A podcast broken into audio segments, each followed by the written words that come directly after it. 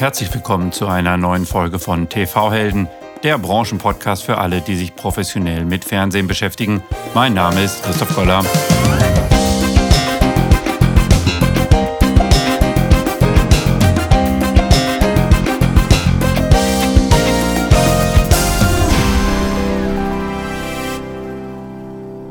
Das Thema NFTs und dahinterliegende Geschäftsmodelle hat Christian in Folge 28 schon mit Tobias Künkel besprochen. Heute wollen wir uns das Thema mehr von der rechtlichen Seite anschauen. Dazu habe ich mir gleich zwei Gäste eingeladen. Die eine ist Medienrechtlerin und eigentlich Expertin im Bereich Musikrecht und hat sich aber in letzter Zeit in zwei Aufsätzen mit dem Thema NFTs und Urheberrecht beschäftigt. Der andere ist ein Experte aus dem Bereich Finanz, Fintech und Bankenrecht und kann uns einiges zum Thema NFT, Plattform und Handel mit NFTs erzählen. Herzlich willkommen, Diana Spikovius und Alireza Siadat. Schön, dass ihr zu Gast seid. Hallo. Vielen Dank. Diana, du hast in Berlin und London Jura studiert und im Bereich Urheber- und Medienrecht gearbeitet. Momentan promovierst du an der Humboldt-Universität in Berlin zum Thema Künstlervertragsrechte innerhalb der Musikbranche. Du hast gerade ein paar Monate in San Francisco in einer Kanzlei gearbeitet. Erzähl uns doch mal kurz, mit was für Themen du dich gerade beschäftigst. Ja, Christoph, herzlichen Dank nochmal für die Einladung. Ich freue mich sehr, heute hier sein zu dürfen. Welche Themen beschäftigen mich gerade? Also ich würde sagen, es ist vorrangig noch das Künstlervertragsrecht und Urheberrecht in der Musikbranche, so sehr umfassende Verwertungsverträge, da ich halt gerade noch in der Endphase meiner Promotion bin. Ansonsten habe ich gerade das Referendariat gestartet und habe mich dieses Jahr halt noch vertieft mit NFTs und Urheberrecht auseinandergesetzt, weshalb ich vermute, dass ich heute hier bin. Ali Reza, du bist Rechtsanwalt und Partner in der Kanzlei Annerton in Frankfurt. Du berätst zu Finanzdienstleistungen, Fintechs, Banken und Kryptobörsen und dem Verwahrung von Kryptowährungen. Du bist ein Experte zur rechtlichen Aufsetzung von NFT-Plattformen und Projekten zudem Mitglied im Blockchain-Bundesverband und Mitherausgeber der Zeitschrift für das Recht der digitalen Wirtschaft. Welche aktuellen Themen gerade aus diesen Bereichen kommen bei dir und liegen bei dir gerade so auf dem Tisch? Ja, hallo zusammen. Äh, auch nochmal vielen Dank, dass ich dabei sein darf. Ähm, ja, ich mache das ja schon äh, relativ lange. Seit 2014 mit Blockchain und DLT beschäftige ich mich. Ähm, Deshalb habe ich auch die ganzen Hypes mitgemacht, sei es jetzt ICOs oder jetzt auch aktuell äh, auch den Hype mit NFTs. Äh, was ganz brandaktuell ist, was jetzt mit NFTs weniger zu tun hat, äh, ist, sind diese ganzen Insolvenzen, die gekommen sind, sei es jetzt eine Celsius oder eine FTX, wo viele sich dann fragen, was passiert mit den Assets, äh, sind die Assets geschützt und was muss man da alles machen. Aber nicht desto trotz, ich habe auch noch viele Sachen, die mit NFTs gerade immer noch aktiv sind, auch einige Drops, die jetzt doch kurz vor Weihnachten kommen werden mit Musiker und ähm, dazu kann ich nachher auch noch gerne was erzählen. Ja, sehr gerne. Diana, du hast dich jetzt innerhalb von zwei Aufsätzen mit dem Thema NFTs beschäftigt. Ähm, wie kamst du eigentlich zu dem Thema? Was hat dich dazu gebracht, dich damit zu beschäftigen? Ja, also den ersten Aufsatz, habe ich ja nicht alleine verfasst, sondern mit meinem Kollegen Fabian Rack, der Rechtsanwalt ist. Und das war halt so, dass ich würde mal sagen, NFTs im Mainstream angekommen waren. Also es ging gerade darum, dass Beeple seine große Bildcollage beim Auktionshaus Christie's versteigert hatte und da einen sehr hohen Preis erreicht hatte. Auf der anderen Seite wurde der Board Ape Yacht Club immer bekannter.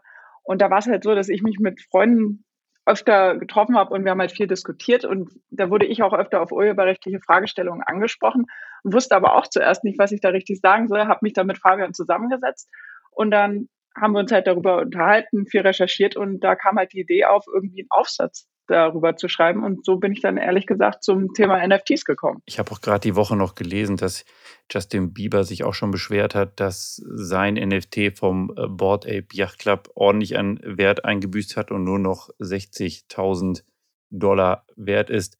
Ähm, Ali Reza, wie hat sich denn aus deiner Sicht echt die Rechtsberatung zu NFTs in den vergangenen zwei Jahren, vielleicht auch gerade in den letzten Wochen verändert? Ja, also es ähm, war ja so, dass die NFTs auf einmal kamen, so ähnlich wie damals auch die ICOs und viele behauptet haben, NFTs sind unreguliert und man kann NFTs rausgeben und hat da keinerlei äh, rechtliche Bedenken.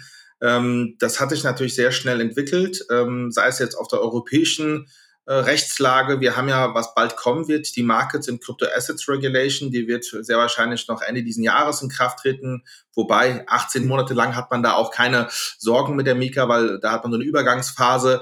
Aber wenn man sich das mal betrachtet, bei der Mika zum Beispiel, ähm, den, den ersten Entwurf, den gab es ja schon vor knapp zwei Jahren.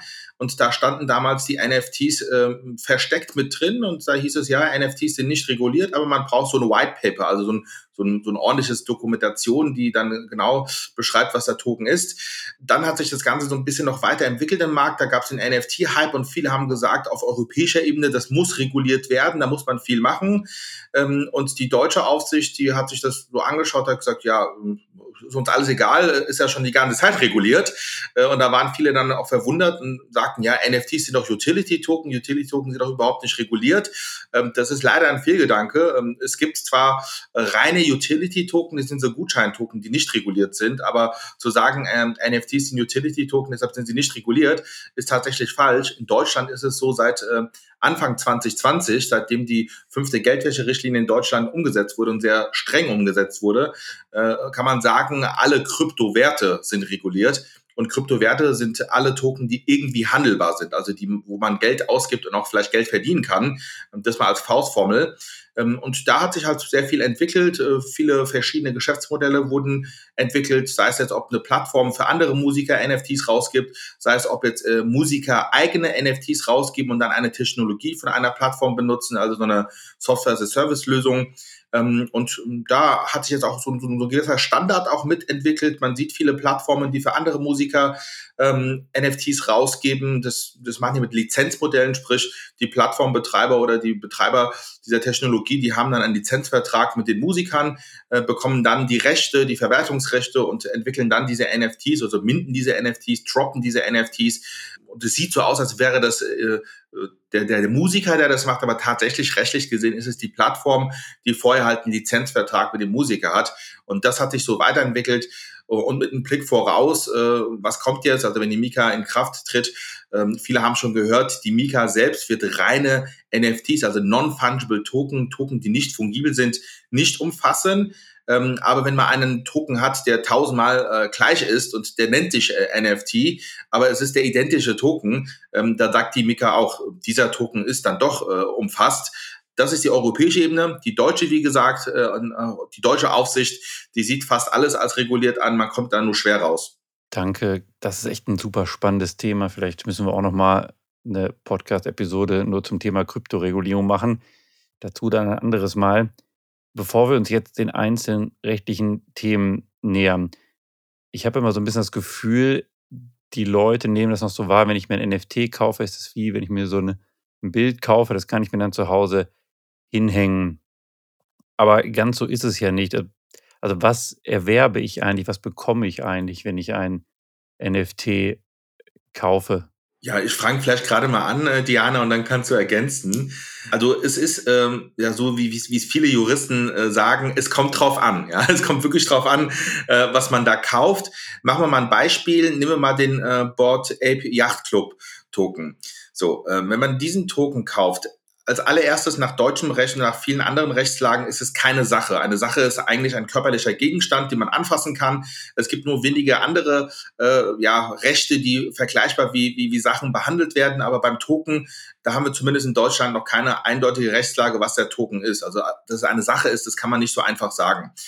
Das heißt, man muss sich wirklich anschauen, was erwirbt man denn mit dem Token? Und dazu muss man tatsächlich in den Kaufvertrag reinschauen, wenn es einen gibt. Und ansonsten muss man schauen, was steht denn auf der Webseite drauf. Also beim Board App Yacht Club äh, Token. Viele haben anfangs gedacht, man wird Mitglied in einem Yachtclub und hat dann einen Token und mit dem Token wird man dann äh, bei dem Yachtclub dann äh, zu verschiedenen Events eingeladen und man dachte sich damals, ja, gerade ist ja Corona und ist ja ganz klar, dass man sich nicht treffen kann auf der, im Yachtclub. Das wird dann irgendwann nach, äh, nach dem Lockdown passieren. Aber wenn man sich mal ganz genau äh, ähm, die Seite angeschaut hat äh, von den Board Ape Yacht Club Token, dann äh, heißt es da ganz klar, äh, man erwirbt einen Token. Der Token äh, verkörpert äh, die Rechte an einem bestimmten Bild, ja, an einem bestimmten Bild, das ist schon mal ganz interessant. Und dieses bestimmte Bild kann man äh, unbeschränkt nutzen. Dazu kannst du aber Diana noch gleich was sagen. Ich bin da jetzt kein Urheberrechtler, aber da muss man auch nochmal unterscheiden, darf man diese Bilddatei nur privat nutzen, zum Beispiel äh, privat, wenn man das unter Freunden und Bekannten dann verwenden möchte, äh, darf man das vielleicht auf seine Social Media Account wie LinkedIn, Facebook und so weiter oder Twitter hochladen äh, oder darf man vielleicht sogar das Bild äh, aus kommerziellen Gedanken nutzen, sprich man macht ein Musikvideo und dann hat man dieses Bild von dem von, dem, von dem Affen und äh, dann äh, hat man seinen Affen und äh, und kann man dann daraus auch wenn man ähm, ja, Erträge generiert, Einkommen generiert, kann man das behalten. Da muss man wirklich ganz genau reinschauen, was steht in dem Kaufvertrag, was steht in den Bedingungen drin und vielleicht sogar, was hat die Plattform mit dem Künstler, dessen Rechte und Namensrechte und Bildrechte da verwertet werden, vereinbart. Ja, das ist auch nochmal interessant.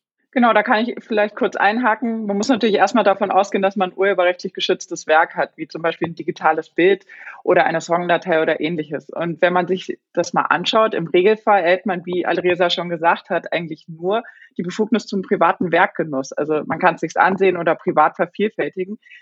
Kommerzielle Verwertungsrechte werden regelmäßig nicht eingeräumt. Und das das findet man halt, wenn man sich den Erwerbsvorgang auf den üblichen NFT-Plattformen wie OpenSea oder Binance mal genauer anschaut. In deren AGB steht nämlich regelmäßig, dass die Verkäufer grundsätzlich keine kommerziellen Rechte einräumen. Das kann man dann, wie gesagt, schon in einer extra Parteivereinbarung regeln oder in einem Lizenzvertrag halt als Beispiel zwischen den Parteien. Und da kann man zum Beispiel auch die Merchandising-Rechte vergeben. Und so war das auch beim Board Ape Yacht Club als Ausnahmefall. Also da durfte man dieses Affenbild auch für Merchandising-Zwecke verwenden, also zum Beispiel auf T-Shirts drucken, auf Tassen oder auf Aufkleber.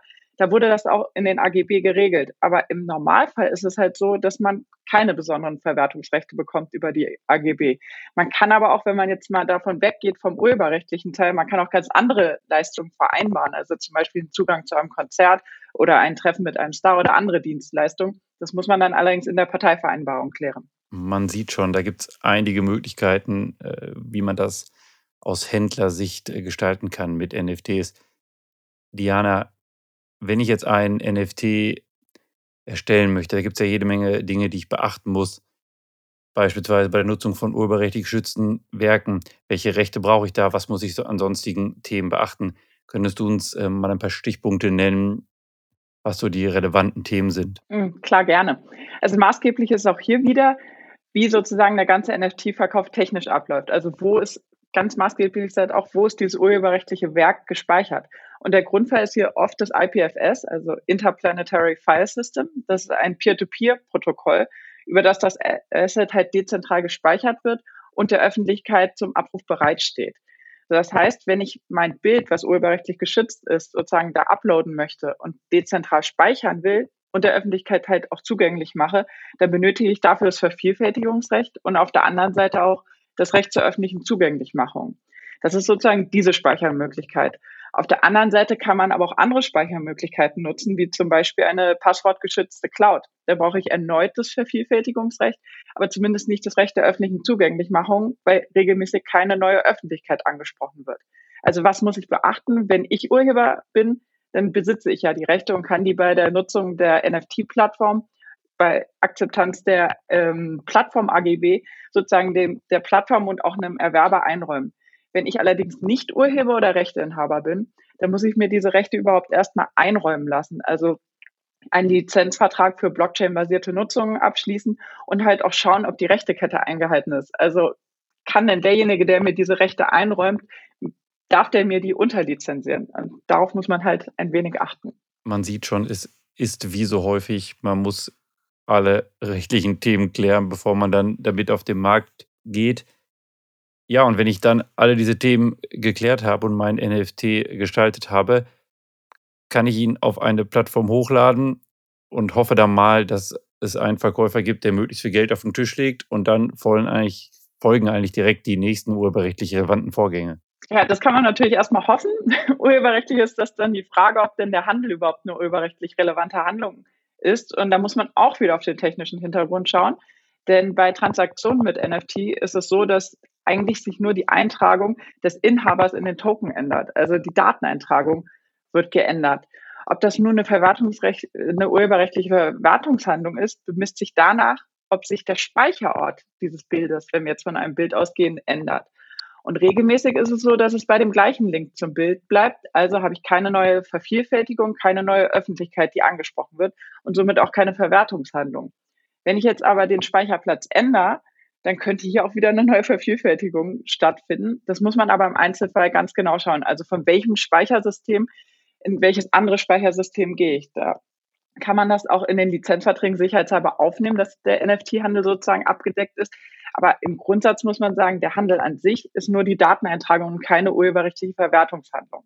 Genau. Und habe ich diese Themen dann geklärt, dann stellt sich ja die Frage, wir hatten es gerade schon angedeutet, wird dann überhaupt Eigentum übertragen?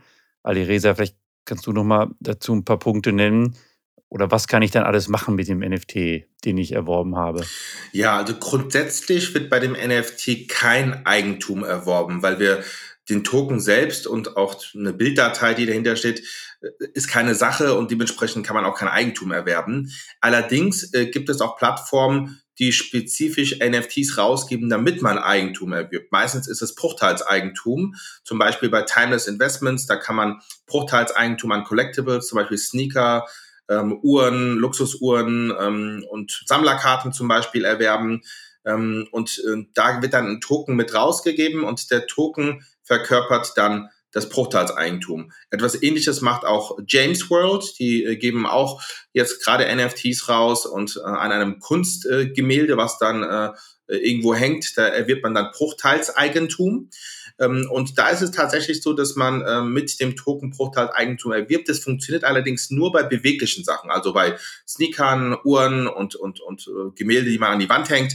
Bei einer Immobilie funktioniert das nicht, weil bei einer Immobilie hat man bestimmte Voraussetzungen, äh, wie zum Beispiel man muss den Kaufvertrag notariell beurkunden lassen und dann muss man ins Grundbuch noch Eintragungen vornehmen da bringt der Token überhaupt nichts. Der Token ist dann vielleicht dann nur einfach äh, ein, Mitbringsel, den man da hat, der hat und zeigt, aber wenn man wirklich äh, sauber Eigentum übertragen möchte, dann funktioniert das bei beweglichen Sachen und ähm, da funktioniert es halt tatsächlich so, dass man dann in den Kaufvertrag reinschreibt, wenn der Token übertragen wird, äh, dann ist es wie äh, eine Willenserklärung, die abgegeben wird, dass das Eigentum von der einen Person auf die andere Person übergehen soll.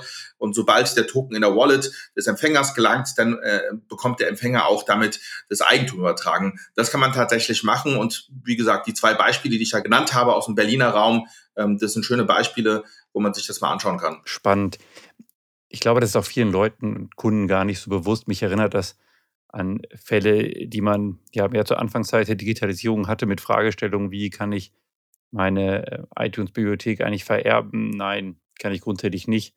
Also das ganze Thema, wie ist das eigentlich ähm, bei, mit Eigentum bei digitalen Assets? Aber wird ja auch im Mainstream mittlerweile besser geklärt oder darüber gesprochen, auch rechtlich. Ja, genau, das denke ich auch. Ich glaube, es ist schon nicht mehr so so, dass der Kunde denkt, wenn ich was Digitales kaufe, dann ist es wie das Buch, was ich habe und was ich ein Leben lang behalten kann.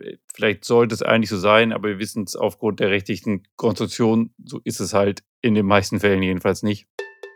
Gleich geht es spannend weiter. An dieser Stelle möchte ich euch kurz eine Dienstleistung meines Kooperationspartners Altiox vorstellen.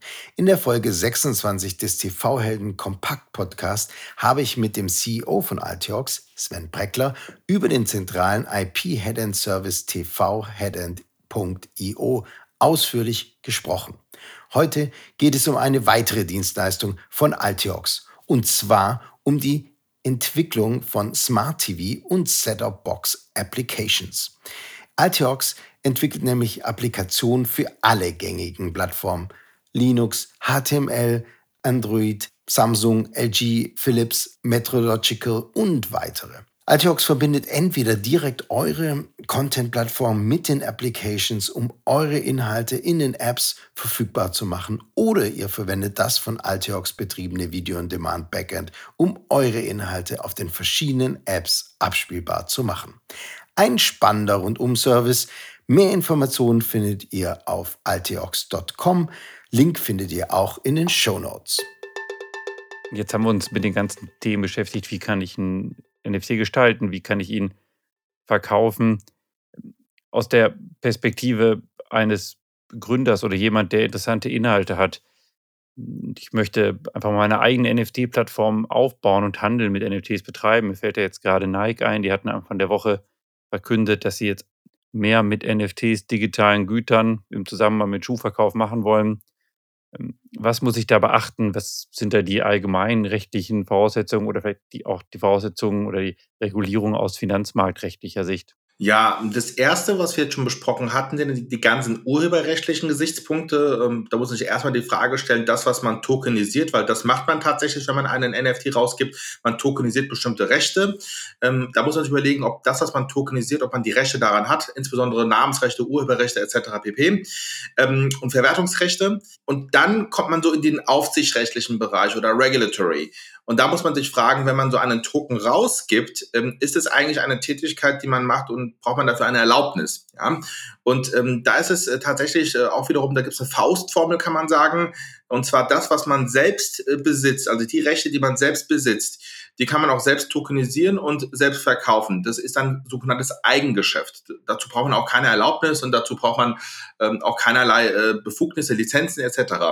Wenn man allerdings, äh, ein anderes Beispiel, weg von Nike, weg von Porsche und all diejenigen, die schon eigene Rechte haben, wenn man jetzt eine Musikplattform macht, wie zum Beispiel On Fuel, also On Fuel ist ein, auch ein Berliner Unternehmen, ein Startup, ähm, die verkaufen NFTs und die sind wirklich verbunden an äh, Rechte von bestimmten Musikern.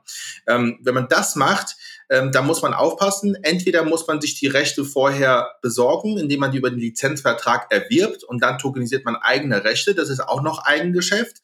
Ähm, aber viele Musiker, die wollen gar keinen Lizenzvertrag unterschreiben. Die sagen, nein, ich gebe dir jetzt nicht meine Rechte weg. Ähm, ich möchte meine eigenen äh, NFTs bei euch verkaufen auf der Plattform. Das ist tatsächlich etwas, das nennt man aufsichtsrechtlich Anlagevermittlung. Und bei einer Anlagevermittlung, da braucht man normalerweise eine eigene Lizenz für die Anlagevermittlung, weil man vermittelt dann zwischen dem Verkäufer, dem Musiker und dem Käufer, dem Fan.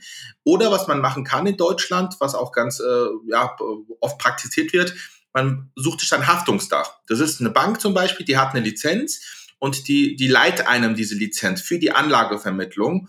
Und das machen viele tatsächlich. Also die haben eine Plattform, haben dann ein Haftungsdach, mit dem man kooperiert. Und das Haftungsdach äh, ja, borgt dann die, die, die Lizenz, äh, die Erlaubnis, damit dann die Plattform diese Anlagevermittlung durchführen kann. Man kann auch sagen Brokerage. Ja? Also der Unterschied ist, wir haben ja die zwei Seiten. Der eine, der sagt, ich schaffe meine eigenen NFTs, ich habe alle Rechte hier bei mir zusammen und verkaufe dann die NFTs in die Welt. Und der andere sagt, naja, ähm, du hast interessante Rechte, ich baue hier eine Plattform auf und gebe dir die Möglichkeit, deine NFTs zu vermarkten. Also mehr die Position eines äh, Agentengeschäfts hier. Ganz genau. Und dann muss man auch noch unterscheiden zwischen dem äh, Initial Drop oder dem, dem Primärmarkt ja, und dem Trading oder dem Sekundärmarkt. Also alles, was zum Beispiel auf OpenSea stattfindet, das ist in der Regel Sekundärmarkt. Das heißt, äh, es sind bestehende Token, die da gab es wohl mal irgendwann äh, ein Initial Drop und dann wird das Trading äh, vollzogen auf OpenSea. Das ist in der Regel Anlagevermittlung. Wohingegen im, im Primärmarkt, wenn man initial einen NFT rausgibt, um zum Beispiel Gelder einzusammeln, ähm, da kommt man so aus der Perspektive Unternehmensgründer, Mittelstand, äh, Kapitalmaßnahme. Ähm, das, das ist erlaubt, dass man quasi im Rahmen einer Kapitalmaßnahme äh, ähm, eigene Instrumente rausgibt und dafür Geld einnimmt. Dafür braucht man keine Erlaubnis. Ähm, man muss allerdings aufpassen, wir sprechen die ganze Zeit von Erlaubnis. Es gibt auch noch das Thema Prospekt, ob man Prospekt benötigt. In der Regel bei NFTs kein Problem, weil man kein Wertpapier hat oder Wertpapierähnliches Produkt und auch keine Vermögensanlage. Aber da muss man auch noch so ein bisschen aufpassen. Kurzprojekt, das ist sozusagen äh, meine Information, mein Informationsheft, das ich zusammenstelle, indem ich darstelle, was ich verkaufe, was ich anbiete und gleichzeitig im besten Fall auch noch ein paar Zahlen zu meinem Geschäft mitliefer. Ja, genau. Und da gibt es verschiedene Varianten. Es gibt ein, ein, sogenanntes Informationsblatt, das sind nur vier Seiten maximal. Und dann gibt es ein Prospekt, das kann dann schon 70, 80, 90 Seiten sein. Ähm, das Dokument selbst ist zu erstellen, das ist jetzt gar nicht so dramatisch. Äh, das Dramatische an dem Ganzen ist, man muss es der Aufsicht in Deutschland, der BaFin, vorlegen und die BaFin muss es erstmal billigen. Äh, und erst nach der Billigung, Billigung darf man es veröffentlichen und dann darf man auch dieses öffentliche Angebot, so nennt sich das, durchführen. Äh, und das ist etwas, äh, das ist zeitintensiv, das ist auch kostenintensiv, weil das macht man in der Regel mit einem Anwalt. Und da versucht man in der Regel als NFT-Emittent rauszukommen aus dieser, aus dieser Kategorie. Ähm, und ähm, das, das funktioniert meistens auch ganz gut. Du hattest am Anfang ja schon ein paar Stichpunkte dazu genannt zum Thema Aufsicht in Deutschland und auf europäischer Ebene zum Thema NFTs. Vielleicht kannst du uns noch mal kurz sagen, wie stehen jetzt eigentlich die Aufsichtsbehörden Behörden auf beiden Ebenen zu diesem Thema? Ja, also ähm, die, die europäische Aufsicht, ähm, das, das kommt ja jetzt gerade mit der Markets and Crypto Assets Regulation, was ich anfangs gesagt habe. Da, das können wir uns dann in den nächsten 18 Monaten mal anschauen, was da so passiert. Äh, in Deutschland hingegen, da sind wir schon von, von Anfang an dabei, jetzt nicht nur bei den NFTs, sondern auch schon seit 2014 bei Bitcoin. Und ähm, die, die deutsche Aufsicht, die BaFin, aber auch die Deutsche Bundesbank, ähm, die haben da ganz klare Ansichten. Die BaFin hat auch jüngst äh, Veröffentlichungen auf ihrer Webseite vorgenommen zu NFTs und hat ganz äh, klar auch beschrieben, wann ist ein NFT äh, nicht fungibel, also non-fungible und wann ist er fungibel, auf was wird abgestellt, ähm, wie werden NFTs reguliert. Ähm, da ist die BaFin sehr transparent und ähm, die BaFin oder auch ähm, ja die, die Bundesbank, äh, auch ähm, das äh, BMF, das äh, Bundesfinanzministerium, äh, sind eigentlich innovationsfreundlich, müssen aber auch zeitgleich darauf aufpassen, dass man jetzt keine Leute hat, Scammer oder sonstige, die dann im Sinne des Verbraucherschutzes dann vielleicht eine, eine Gefahr darstellen. Und das ist dann dieser, dieser Spagat, den man machen muss. Zum einen innovativen Startups ermöglichen, ihre Geschäfte anzubieten in Deutschland und gleichzeitig äh, insbesondere der Retail-Markt, also Verbraucher, die äh, wenig Ahnung haben und vielleicht dann gesehen haben, dass Justin Bieber da ganz tolle NFTs kauft, zu schützen. Äh, weil am Ende des Tages, wenn es ein Finanzinstrument ist, dann äh, muss man da auch schon aufpassen. Und diese Aufgabe hat halt die Aufsicht in Deutschland, den Verbraucherschutz. Ich glaube, das Thema ist auch, dass mich als Kunde, der ein NFT erwerben will, auch damit auseinandersetzen muss, naja, wo ist denn mein Anbieter angesiedelt? Wo hat er seinen Sitz? da kommt mir das Thema aus den letzten Tagen, Wochen in den Kopf, FTX. Die hatten ihren Hauptsitz ja auf äh, den Bahamas, äh, haben sich dadurch regulatorisch in eine etwas bessere Position gebracht. Und das ähm, wird sich wahrscheinlich jetzt äh, zum Nachteil der Kunden entwickeln. Oder wie siehst du das? Ja, man, das ist halt ähm, das Besondere bei der Blockchain. Also die Blockchain, ein Riesenvorteil ist der, dass man grenzüberschreitend 24-7 Geschäfte machen kann. Und das ist der große Vorteil. Dieser große Vorteil bringt aber auch mit einher, dass man dann internationale Player hat, die dann ähm, irgendwo sitzen, wo dann vielleicht die Regulierung nicht so streng ist wie in Deutschland. Also wir haben auch viele, die sitzen in Litauen oder in Estland, äh, weil dann diese Jurisdiktionen von sich behaupten, bei uns kriegt ihr ganz schnell eine, eine, eine Kryptolizenz und könnt ihr Geschäfte machen. Ähm, man muss halt ganz genau draufschauen. Also zum Beispiel FTX, äh, du hast gesagt Bahamas, äh, ist richtig, aber ähm, FTX hat auch eine Lizenz in Zypern. Also die haben eine Lizenz, die sind reguliert. Das wissen allerdings viele nicht und viele verstehen auch nicht, dass ähm, FTX oder eToro, die beide eine Lizenz haben in Zypern, die, äh, die traden, die handeln bereits bekannte MIFID-Instrumente. Ja, das ist ein bisschen kompliziert und ähm, das ist meines Erachtens auch eine Aufgabe der Aufsicht, da so ein bisschen auch darauf zu achten, dass die Verbraucher das verstehen, äh, was denen da angeboten wird. Und da ist halt Transparenz ganz entscheidend. Also die Webseite muss ordentlich sein, die App, die die meisten benutzen auf dem Handy, die muss ordentlich sein. Man muss ordentliche AGB haben, ordentliche Terms and Conditions. Man muss genau verstehen im Imprint, wo sitzt denn derjenige, mit dem ich gerade ein Geschäft mache. Und das ist bei vielen äh, Graubereich. Und da warnt ja die BaFin auch sehr oft äh, mit ihren Warnungen, die sie da hat. Äh, äh, ja, wir hatten es bei Cake DeFi gehabt. Cake DeFi hatte ja so, so Bannerwerbung in Berlin gemacht und dann hat die BaFin veröffentlicht, hat gesagt, hier Cake DeFi, die sitzen in Singapur, die haben gar keine Erlaubnis in Deutschland, passt bitte auf. Wir wissen auch gar nicht, wo sie ihren festen Sitz haben. Ähm, das macht ja die BaFin schon, aber da muss aber auch, glaube ich, auch der Verbraucher selbst so ein bisschen aufpassen. Also jeder Verbraucher kann auf der Webseite runterscrollen und gucken, ist da ein Imprint vorhanden, genauso auch bei einer App. Und, oder man schaut in die Legals oder in die Terms and Conditions oder in die AGB rein und da muss in der Regel immer eine Adresse stehen. Ähm, und da, da gehört, glaube ich, auch bei jedem, ähm, ja, zumindest Volljährigen auch diese, diese eigene Pflicht dazu, dass man da mal äh, ein bisschen Recherche betreibt. Vielen Dank dir. Ja, da bin ich auch mal gespannt, was da noch alles so kommen wird aus regulatorischer Sicht. Kommen wir noch mal kurz zurück zum Urheberrecht. Diana, jetzt haben wir geklärt, man hat den NFT erstellt und hat ihn auch verkauft und dann stellt man am Ende raus, ah, Moment mal, ich hatte doch nicht ganz alle Rechte. Und dann stellen sich so die standardurheberrechtlichen Fragen, wie sieht es denn eigentlich aus mit einer Unterlassung oder kann ich äh, einen Schaden einfordern, der möglicherweise eingetreten ist? Ja, das ist eine gute Frage. Da hatte sich in unserem Aufsatzprojekt Fabian Rackenherr mit beschäftigt.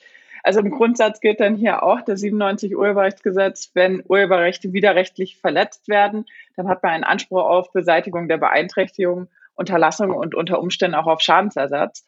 Im NFT-Bereich gibt es dann aber ein paar Probleme. Und zwar nehmen wir mal an, das Bild wurde dezentral dem IPFS gespeichert, dann könnte es sein, dass diese, die Durchsetzung des Beseitigungsanspruchs relativ schwierig ist im faktischen Bereich, weil das halt dezentral gespeichert wurde und öffentlich zugänglich war die ganze Zeit. Auf der anderen Seite gibt es da auch Probleme bei der Schadensberechnung. Man hat ja einen Anspruch auf entgangenen Gewinn, Verletzergewinn oder fiktive Lizenzgebühr.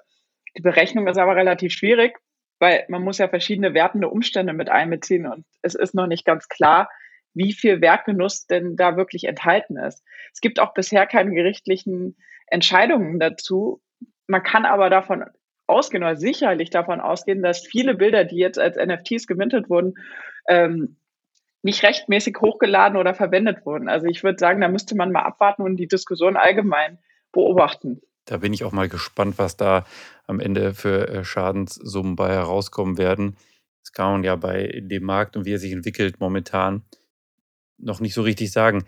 Kommen wir noch zu einem anderen Thema, was in den letzten Jahren mehr die Produktionsindustrie beschäftigt hat, aber ich denke auch bei NFTs ein Thema werden kann, das Thema angemessene Vergütung und Nachvergütungsansprüche. Genau. Und da können wir eigentlich zurückgehen zu diesen exorbitant hohen Verkaufspreisen, auch wenn Rechte verletzt werden. Gehen wir mal davon aus, es wurde nicht verletzt, sondern ich habe einen Vertrag mit einem Urheber geschlossen. Dann kann es sein, dass man einen Anspruch auf Nachvergütung nach 32a Urheberrechtsgesetz hat. Also wenn der Urheber Nutzungsrechte einräumt an einem Bild oder an einem urheberrechtlich geschützten Werk und dafür eine Gegenleistung erhält und sich dann im Nachhinein herausstellt, dass diese Gegenleistung einfach unverhältnismäßig niedrig im Vergleich zu den Erträgen ist, dann kann es sein, dass man da einen Nachvergütungsanspruch hat. Da muss man aber sagen, das muss immer im Einzelfall ganz genau betrachtet werden, weil man muss die gesamte Vertragsbeziehungen, also auch alle Erträge und Vorteile, die aus der Nutzung erwachsen sind, genauer betrachten. Und ähm, also pauschal kann man da jetzt nicht sagen, aber dieser Grundsatz gilt auf jeden Fall, sobald urheberrechtliche Werke mit im Spiel sind. Und das kann man natürlich, oder diese Gefahr kann man ein wenig mindern, indem man einfach prozentuale Beteiligungen des Urhebers an den Verwertungserlösen oder an dem NFT-Verkauf in Lizenzverträgen vereinbart. Aber wenn der Preis nun mal ins Unermessliche steigt, kann es auch sein, dass der Urheber im Nachhinein nochmal einen Nachvergütungsanspruch hat. Ich kann mir vorstellen, wir werden dann noch spannende Fälle sehen, wenn einer zehn Bilder erstellt, neun verkaufen sich für einen geringen Europapreis und eins geht in die Millionenhöhe. Auf jeden Fall sehr spannende äh, Fragen, die gerichtlich geklärt werden müssten. Ja, auf jeden Fall. Vielleicht gibt es dann eine neue Rechtsprechungslinie. Ja, und ich glaube, das bringt uns auch zu der Frage, wie sich der Markt weiterentwickeln wird. Man hat das Gefühl, im Moment ist alles so ein bisschen im Abschwung, aber das Thema ist natürlich immer noch vorhanden. Sei es mit Nike, wir hatten bereits darüber gesprochen, sei es auch die ganze Idee des Metaverse von Meta, die ja auch einfach darauf basiert, dass man im Metaverse digitale Assets handelt. Ähm, was glaubt ihr, wie, wie wird es da weitergehen? Ähm, was sind so die Entwicklungen im Bereich NFT? Ja, ich glaube, da kann man nochmal Bezug nehmen auf eure Folge 28 mit Tobias Künkel. Der hat das ja auch schon dargestellt, diese Community-Building-Maßnahmen, dass halt Unternehmen einfach die Möglichkeit gegeben wird, ganz anders ihre Fans oder ihre Kunden halt anzusprechen. Also zum Beispiel, er hat das Beispiel gebracht, Fußballvereine, die ihre Fans nochmal nach dem Spiel ansprechen möchten. Und dieses Beispiel, was du gerade gebracht hast, dass Nike ähm, eine neue Web3-Plattform launcht und digitale Kollektionen anbietet, das zeigt ja auch, man soll diese digitalen Kollektionen dann für Spiele oder virtuelle Erfahrungen nutzen. Das sind ja ganz neue Werbemöglichkeiten für Unternehmen. Und dieser Aspekt virtuelle Sammlerstücke darf man auch nicht ver vernachlässigen. Auf der anderen Seite, man kann, wie auch schon angesprochen, man überlegt halt auch Konzertkarten über NFTs abzuwickeln und damit einen illegalen Sekundärmarkt einzudämmen. Also ich denke, dass der Hype vielleicht jetzt gerade etwas gedämpft sein mag. Es mag aber auch an der allgemeinen wirtschaftlichen und politischen Weltlage liegen. Auf der anderen Seite denke ich schon, dass sich jetzt längerfristigere und stabilere Kooperationen und Plattformen entwickeln werden. Ich weiß nicht, Alireza, kannst du wahrscheinlich noch mehr aus deiner Beratungspraxis erzählen? Ja, ich, ich bin da, ich bin da tatsächlich bei dir, Diana. Ähm, man muss halt überlegen, für was hat man NFTs? Was ist denn der Vorteil eines NFTs im Vergleich zu einem ERC20-Token? Ja? Also ein ERC20-Token ist ja äh, austauschbar, der ist äh, äh, fungibel. Ja? Genauso ist Bitcoin fungibel. Das heißt, für was braucht man denn einen nicht fungiblen Token? normalerweise macht man das, um den Token genau einer bestimmten Person zuzuordnen.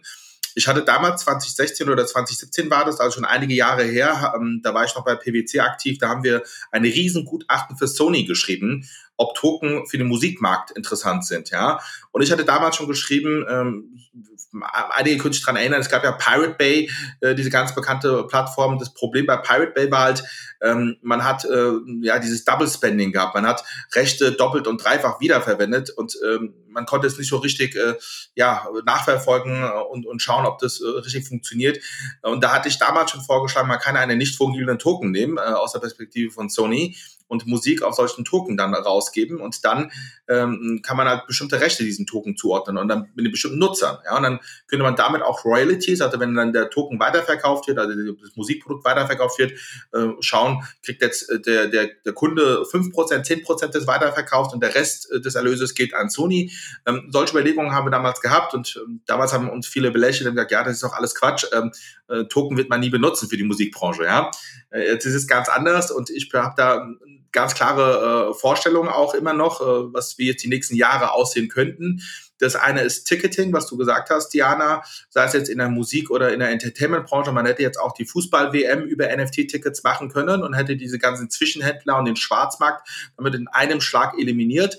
Und gleichzeitig hätte man zum Beispiel jemanden, der jetzt dieses Ticket kauft und auf einmal krank wird und nicht nach Katar fliegen kann, die Möglichkeit gegeben, du kannst es äh, selbst weiter verkaufen und keine Ahnung, den Gewinn, den du machst, 80 äh, Prozent davon geht dann an FIFA, den Rest kannst du behalten, wäre wunderbar gewesen. Die sehen wir heute schon in Südamerika, da gibt es einen, eine Airline oder eine Airline-Vermittler, die machen die Tickets für die Airline zwischen Argentinien und USA mit NFTs. Ja, das funktioniert.